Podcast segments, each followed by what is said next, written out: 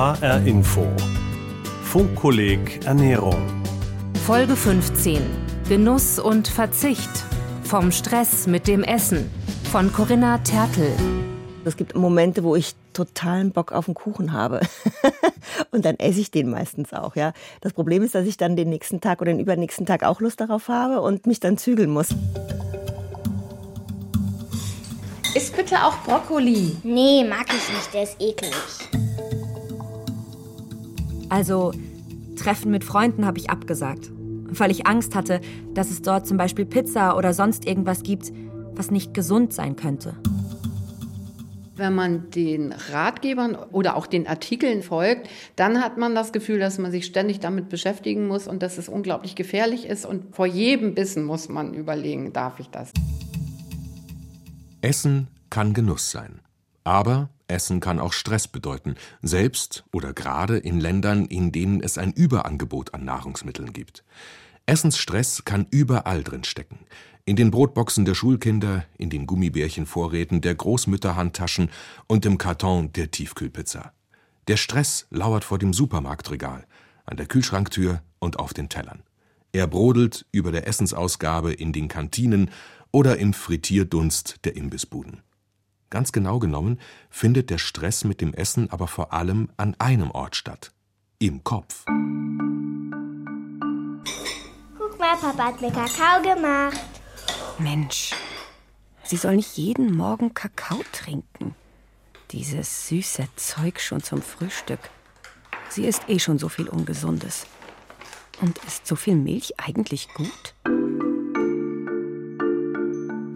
Ich will kein Körnerbrot, ich will Baguette. Bitte kein Weißmehl. Sie soll jetzt wenigstens mal Vollkornbrot essen. Gestern gab's schon Pommes und Eis. Und abends hat sie sich wieder nur die Nudeln rausgepickt. Für die Schule kriegt sie Rohkost mit. Auch wenn sie das blöd findet. Sollen doch die anderen Kinder Süßkram mithaben. Mein Kind nicht. Ich will aber Baguette und Nutella. Ohne Nutella esse ich das nicht. Fast einstimmig betonen Ratgeber, wie wichtig gemeinsame Mahlzeiten in den Familien sind. Gleich zehn Gründe zählt die Ratgeberseite Elternleben auf. Dazu gehört, dass Kinder bei den Mahlzeiten mit der Familie neben gesundem Essen auch Zuwendung und Gemeinschaft bekommen, dass sie Genuss erleben, um insgesamt ein gesundes Essverhalten entwickeln zu können. Doch nicht selten sitzt der Essensstress mit am Familientisch. Da finden regelmäßig die Machtkämpfe statt um Brokkoli und Nutella. Da wird um jede Gabel Gemüse gefeilscht. Da gibt's Ermahnungen und Erpressungen mit Puddingversprechungen. Täglich finden sie statt. Diese Machtkämpfe um das, was vermeintlich gut ist und das, was weniger gut ist. Streitereien schon mit Kleinkindern, die angewidert das Gesicht verziehen bei jedem Ansatz von Grün auf dem Teller. Und später mit Teenagern, die bei jedem Braten mit Soße angewidert das Gesicht verziehen. Aus Tierschutz oder aus Figurgründen. Die Frankfurterin Insa Gonzales ernährt sich sehr bewusst, aber nicht dogmatisch, wie sie sagt. Mit E gekennzeichnete Zusatzstoffe in Lebensmitteln meidet sie gänzlich. Sie hat immer viel Gemüse und Salat zubereitet und versucht ihrer Tochter eine gesunde Ernährung nahezubringen. Natürlich hatte die Lust auf süße Sachen und sie hat es auch gebunkert irgendwo. Pommes mit Ketchup war das Größte. Ich glaube, da kommt man nicht drum rum. Und je mehr man sagt, dass das schlecht ist, umso interessanter wird es für die Kinder. Also eine gesunde Mischung hinzukriegen, dass sie zum Beispiel zu Hause Vitamine zu sich nehmen. Insa Gonzales Tochter ist mittlerweile erwachsen und ernährt sich selbst ganz gut, sagt die Frankfurterin und lacht.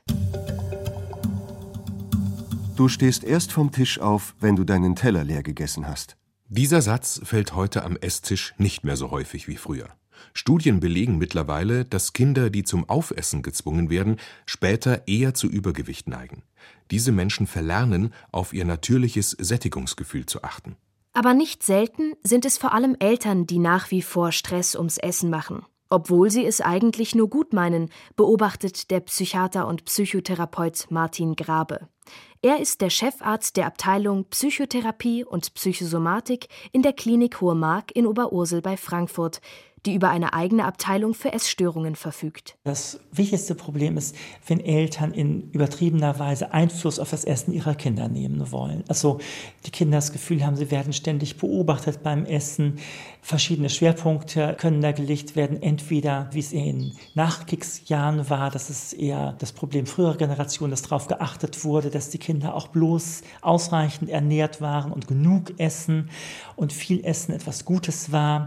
Jetzt mag es sein, dass die Eltern Veganer sind und dann den Kindern auch ihre Überzeugung aufdrücken wollen, was oft ja auch den Bereich der Sinnorientierung oder des quasi religiösen gehen kann, dass es eben nicht nur besseres und schlechteres oder gesünderes und etwas ungesünderes Essen gibt oder zu viel und zu wenig, sondern äh, vor allem, dass es auch moralisch schlechtes Essen gibt. Und da verquickt sich was, was nicht zusammengehört. Und das macht es Kindern besonders schwer, damit umzugehen, beziehungsweise wird sie in der Pubertät in den Protest treiben. In einer Lebensphase also, in der sich Jugendliche erst an ihre körperlichen Veränderungen gewöhnen müssen. In der Pubertät beginnen die meisten Essstörungen, vor allem bei Mädchen, denn Mädchen und Frauen sind nach wie vor am häufigsten von Essstörungen betroffen. Rund die Hälfte der 11 bis 13-jährigen Mädchen in Europa hat schon mal eine Diät gemacht, und rund 40 Prozent der Mädchen zwischen 11 und 19 Jahren fühlen sich zu dick, obwohl sie völlig normalgewichtig oder sogar untergewichtig sind. Und etwa ein Fünftel der Kinder und Jugendlichen zwischen 11 und 17 Jahren in Deutschland zeigt bereits Symptome von Essstörungen Jugendliche sind stärker als Erwachsene empfänglich für normative Vorgaben im Hinblick auf ihren Körper, da sie in der Regel mit stärkeren Körperunsicherheiten zu kämpfen haben, sagt der Göttinger Psychologe Günter Reich. Der Druck, einem schlanken, trainierten, aber dennoch wohlproportionierten Körperideal entsprechen zu müssen, ist durch die sozialen Medien heute noch gestiegen die Idealvorstellungen werden entwickelt an Körperbildern von Models, durch Influencer als Vorbilder und durch die allgegenwärtige Bilderflut auf Instagram und Co. Hinzu kommt, dass gerade in den sozialen Medien der Healthy Lifestyle propagiert wird, mit ästhetisch in Szene gesetzten Fotos von maximal vitaminreichen, aber minimal kalorienhaltigen grasgrünen Smoothies als Mittagessen. Oder da sind die sogenannten Challenges, wo sich junge Frauen gegenseitig mit Fotos von Oberschenkeln überbieten, die eher an Besenstiele erinnern als an Beine. Jugendliche und junge Erwachsene bestätigen in Gesprächen, dass sich dieser Druck durch die sozialen Medien erhöht hat, sagt der Göttinger Psychologe Günter Reich. Er befasst sich therapeutisch wie auch wissenschaftlich mit Essstörungen und ist Autor bereits mehrerer Bücher zur Therapie dieser Erkrankungen. Essstörungen sind Anorexie, also Magersucht, zwanghaftes Vermeiden von Essen. Bulimie, also Essbrechsucht, die ebenfalls zu Abmagerung führen kann. Und Binge-Eating Disorder. Essverhalten mit Essattacken ohne Erbrechen. Seit einigen Jahren beobachten Ärzte und Psychologen eine neue Störung. Sie hat damit zu tun, perfekt sein zu wollen. Heike Winter ist Psychologin und Präsidentin der Psychotherapeutenkammer Hessen. Sie sagt: Was wir im klinischen Bild sehen, es gibt Patienten, die so besorgt sind um ihre Gesundheit, die dadurch Schaden nehmen könnte, dass sie das Falsche essen, dass quasi ihr ganzes Leben davon überschattet ist. Die Essensauswahl wird zur Grundsatzfrage. Jeder Einkauf ein Kraftakt. Und Nahrung ist nicht mehr nur Lebensmittel, sondern Lebensmittelpunkt. Bei der Studentin Anna war das der Fall. Anna heißt eigentlich anders. Sie möchte unerkannt bleiben. Auf ihren Wunsch hin sind ihre Schilderungen nachgesprochen. Es durfte für mich nur noch Biogemüse sein. Und nur unverarbeitete Lebensmittel. Es durften nicht mehr als ein, zwei Zutaten in Lebensmitteln sein. Es musste alles ganz rein sein. Eingekauft habe ich nur noch in Reformhäusern oder auf Demeterhöfen oder an Marktständen, wenn ich den Bauern kannte. Oder ich habe die Sachen teilweise auch selber angepflanzt. Psychologen und Ärzte sprechen bei diesem zwanghaften Verhalten von Orthorexie bzw. Orthorexia nervosa. Den Begriff hat 1997 der US-amerikanische Arzt Stephen Bradman geprägt, in Anlehnung an den Begriff Anorexia nervosa, zusammengesetzt aus dem griechischen Begriff orthos für richtig oder korrekt und orexis für Appetit Das Bestreben, sich richtig zu ernähren, hat für Betroffene höchste Priorität. Das Essen wird extrem ideologisiert und moralisiert. Genuss und Freude am Essen gehen zunehmend verloren. Stephen Bradman hat dieses Essverhalten rückblickend bei sich selbst erkannt.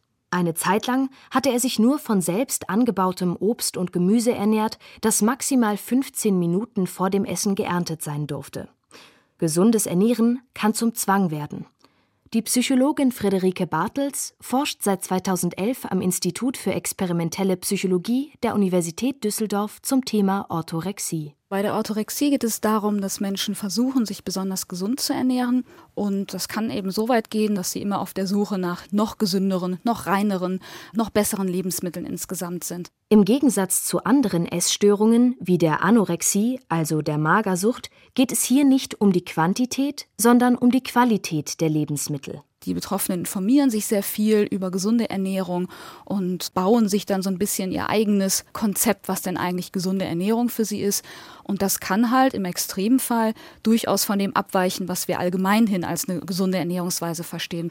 Und demnach kann es dann eben in extremen Fällen auch zu Beschwerden kommen, ne? dass zum Beispiel nicht mehr genug Nährstoffe aufgenommen werden oder ein Mineralstoff oder Vitaminmangel vorliegt, weil eben die Vorstellung, was gesund ist, sehr weit von dem abweichen, was der Körper letztendlich eigentlich braucht. Ob es sich bei der Orthorexia nervosa um eine eigenständige psychosomatische Erkrankung handelt, ist noch nicht geklärt.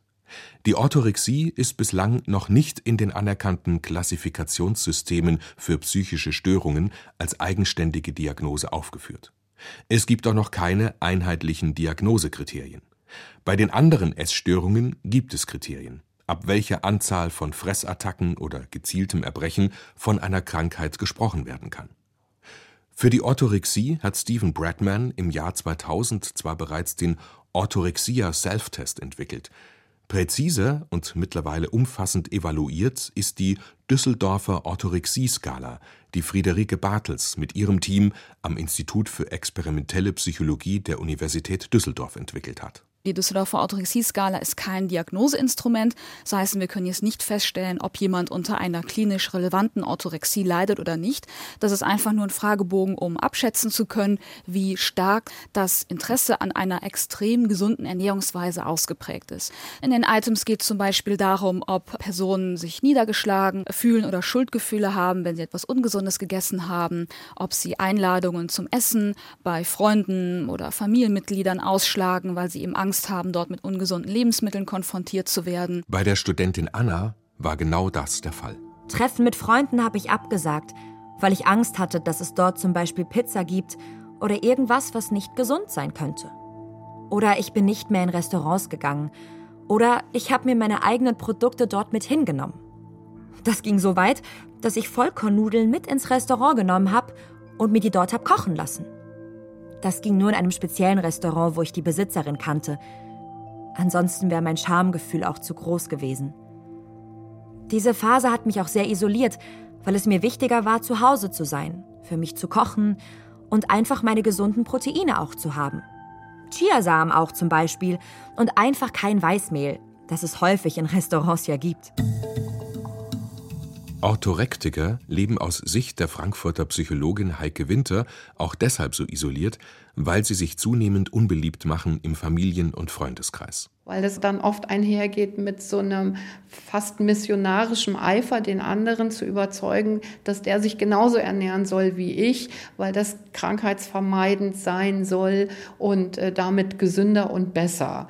Und es geht einher oft mit so einem Gefühl von Überlegenheit, weil ich mich besser ernähre, gesünder ernähre, richtiger ernähre, bin ich dir, der du alles in dich reinstopfst und sogar Pizza isst und vielleicht Tiefkühlpizza, bin ich überlegen, weil ich es besser mache. Und diese Überlegenheit verschafft ein gutes Gefühl, nicht zuletzt ein gesteigertes Selbstwertgefühl. Die Patienten kommen aber nicht in die Therapie, weil sie Probleme mit ihrer Fixierung auf gesundes Essen haben, erklärt die Psychologin Heike Winter. Die Patienten suchen wegen anderer Probleme einen Therapieplatz. Die Orthorexie fällt im Lauf der Therapie dann eher zufällig auf. Wenn etwa zur Sprache kommt, wie zurückgezogen Patienten leben, welchen enormen Zeitaufwand sie pro Tag betreiben, um sich über Nahrungsmittel zu informieren, sie zu besorgen und zuzubereiten, oder wie viel Angst allein der Gedanke auslöst, sie müssten ein Stück Pizza essen. Das sind für Heike Winter dann Alarmsignale.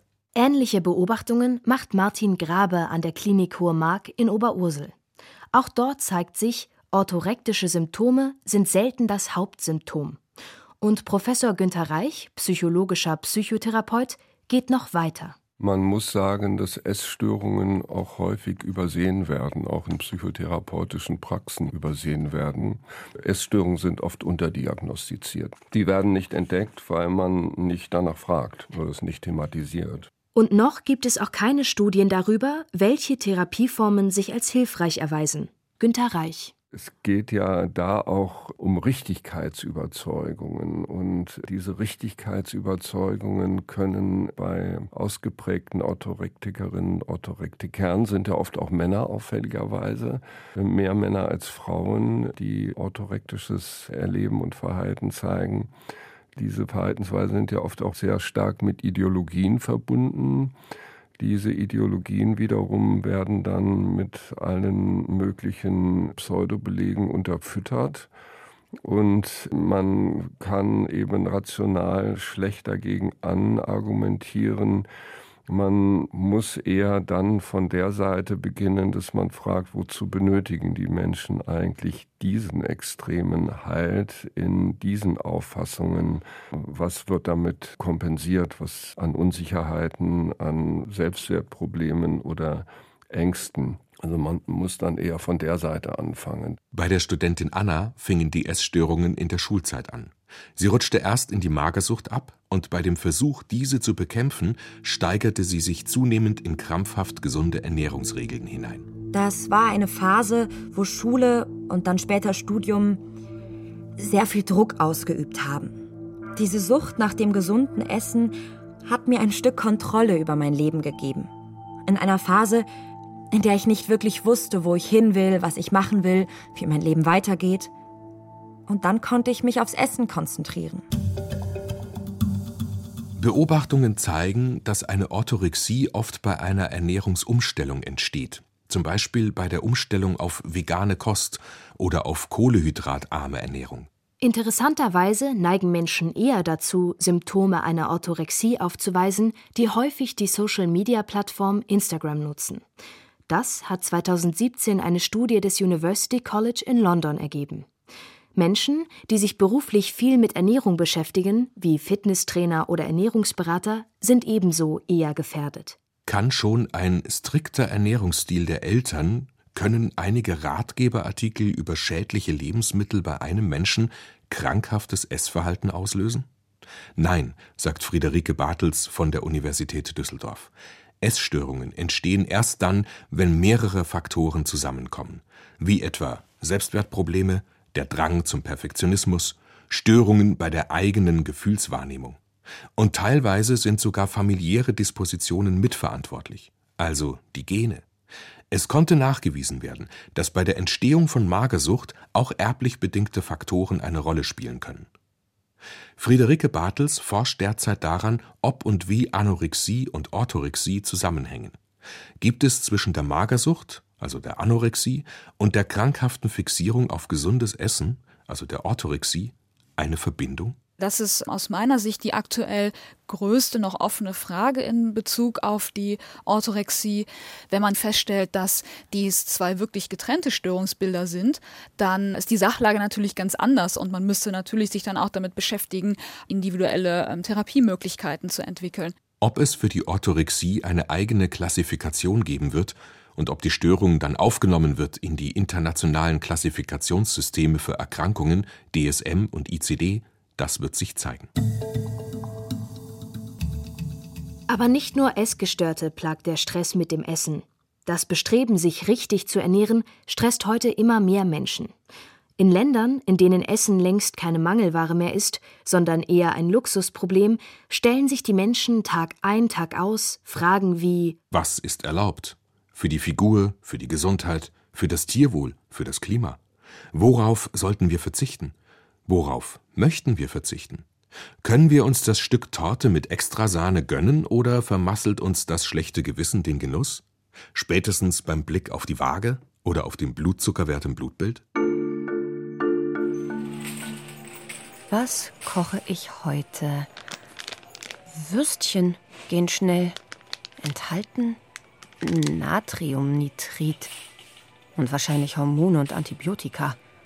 Was weiß ich. Ja, gibt's denn hier nichts mehr ohne Chemie? Brot brauchen wir noch. Und welchen Käse? Hm, Biokäse. Gibt's nur in Plastik. Chips. Ja, komm. Ich habe heute eh schon gesündigt. Torte mit Sahne. Dann sind die Chips jetzt auch egal. Der Essensstress in den Köpfen ist für die Frankfurter Psychologin Heike Winter nicht verwunderlich. Wir beobachten, dass in den letzten zehn Jahren eine Flut von Veröffentlichungen auf den Markt gekommen ist, von Ratgeberliteratur, die zum Teil völlig widersprüchliche Empfehlungen geben, wie man sich gut ernähren soll. Und wir erleben fast jede Woche einen neuen Hype, was man unbedingt essen soll oder jetzt auf gar keinen Fall mehr essen darf, weil es ganz schlimm gesundheitsschädlich ist. Wenn man den Ratgebern oder auch den Artikeln folgt, dann hat man das Gefühl, dass man sich ständig damit beschäftigen muss und dass es unglaublich gefährlich ist. Und vor jedem Bissen muss man überlegen, darf ich das? Darf ich das? Diese Frage bei fast jedem Essen, das stresst. Viele Menschen fühlen sich außerdem überfordert vom Überangebot in der westlichen Welt. Obwohl sie das Privileg haben, auswählen und genießen zu können, empfinden sie es manchmal als Last. Und so steckt in manchen modernen, mehr oder minder vehement vertretenen Ernährungsstilen nicht selten der Wunsch nach Kontrolle. So erklärt sich Heike Winter von der Frankfurter Goethe-Universität diese Entwicklung. Ich persönlich glaube, dass wir in einer Zeit leben, die mit dem Gefühl von Bedrohung und Angst einhergeht. Also unterschwellig lebt diese Gesellschaft in einem Zustand von Angst. Trump und Klimawandel, heiße Sommer, Tornados. Ähm, und das löst ein Gefühl von Angst aus. Und immer in solchen Zeiten, wo eine Gesellschaft sich so bedroht und ängstlich fühlt, steigt das Bedürfnis des Individuums nach Kontrolle.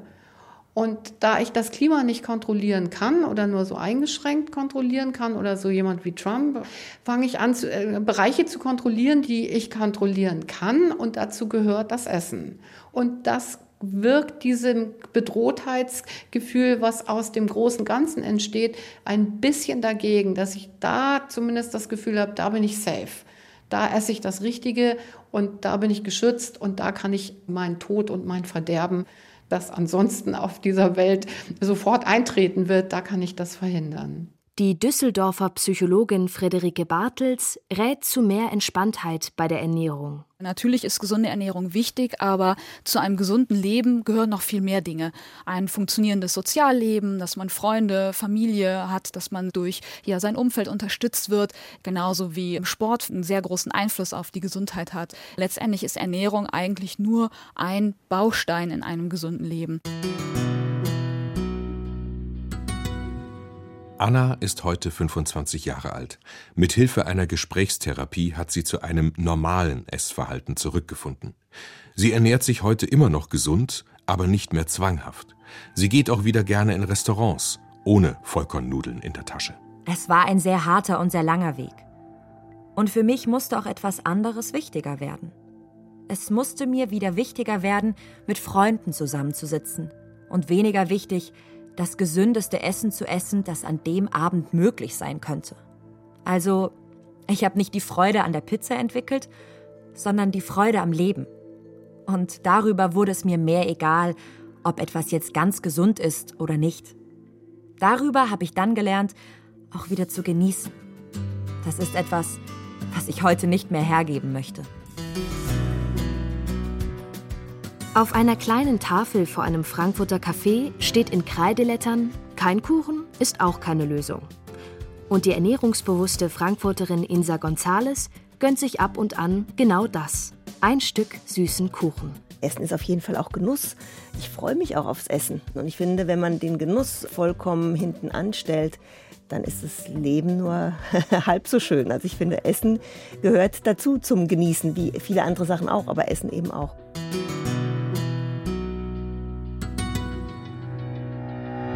Genuss und Verzicht vom Stress mit dem Essen. Folge 15 des HR Info Funkkollegs Ernährung Autorin Corinna Tertel, Redaktion Heike Liesmann. Diese und alle bisherigen Folgen finden Sie zum Nachhören auf der Funkkolleg Webseite und in der ARD Audiothek.